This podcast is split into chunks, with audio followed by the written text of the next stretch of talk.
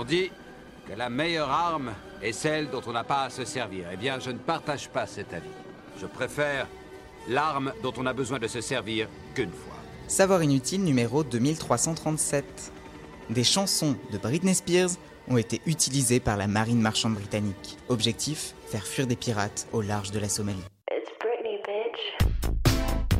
Les savoirs inutiles néons.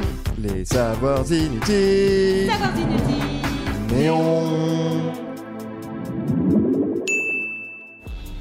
Près de 180, c'est le nombre d'attaques de pirates survenues au large de la Corne de l'Afrique en 2011 selon la European Naval Force, un pic important. Cela en fait à l'époque une zone à risque pour de nombreux navires de transport de marchandises. Les pirates s'emparent des bateaux et volent ce qu'ils renferment, les Jack Sparrow des temps modernes.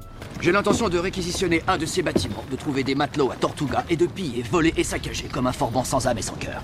J'ai dit pas d'entourloupe En octobre 2013, Rachel Owens, qui officie sur des pétroliers, explique au journal écossais Sunday Post qu'une arme improbable est utilisée près des côtes somaliennes.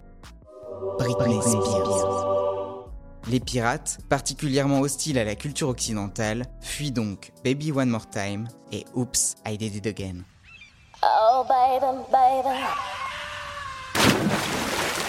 Difficile de croire que des pirates armés de Kalachnikov aient peur de ce que la pop américaine ait fait de plus beau.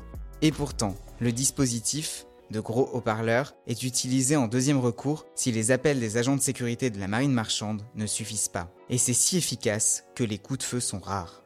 Le directeur de la Security Association for the Maritime Industry confie alors que ce n'est pas nouveau et que l'armée américaine avait été pionnière dans l'usage de la musique pour repousser les pirates. Toutefois, tous les coups ne sont pas permis. Selon Rachel Owens, qui explique avec ironie, j'imagine que l'utilisation de Justin Bieber serait contraire à la Convention de Genève. Vous savez, la torture, c'est pas ce que vous croyez. hein. Quand c'est fait par un pro, il n'y a pas une goutte de sang. En effet, malgré cette boutade, la musique peut être considérée comme une vraie torture. Des morceaux populaires ont été diffusés à des volumes très élevés pendant plusieurs heures à des détenus de Guantanamo. Le but Les faire souffrir psychologiquement et les empêcher de dormir. En 1997, le Comité des Nations Unies contre la torture condamnait ces pratiques, utilisées notamment par l'armée israélienne. Comme au large de la Somalie, les morceaux de Britney ont été utilisés à Guantanamo. Mais ça, c'est vraiment inutile de le savoir. Vous avez aimé ce podcast? Alors abonnez-vous sur votre plateforme préférée, faites-le connaître, laissez-nous des commentaires. On se retrouve aussi sur le compte Insta Les Savoirs Inutiles Néon pour un format vidéo inédit chaque semaine et sur notre appli iOS et Android. Enfin, Les Savoirs Inutiles, c'est évidemment sur le site neonmac.fr et dans le magazine papier tous les deux mois en kiosque.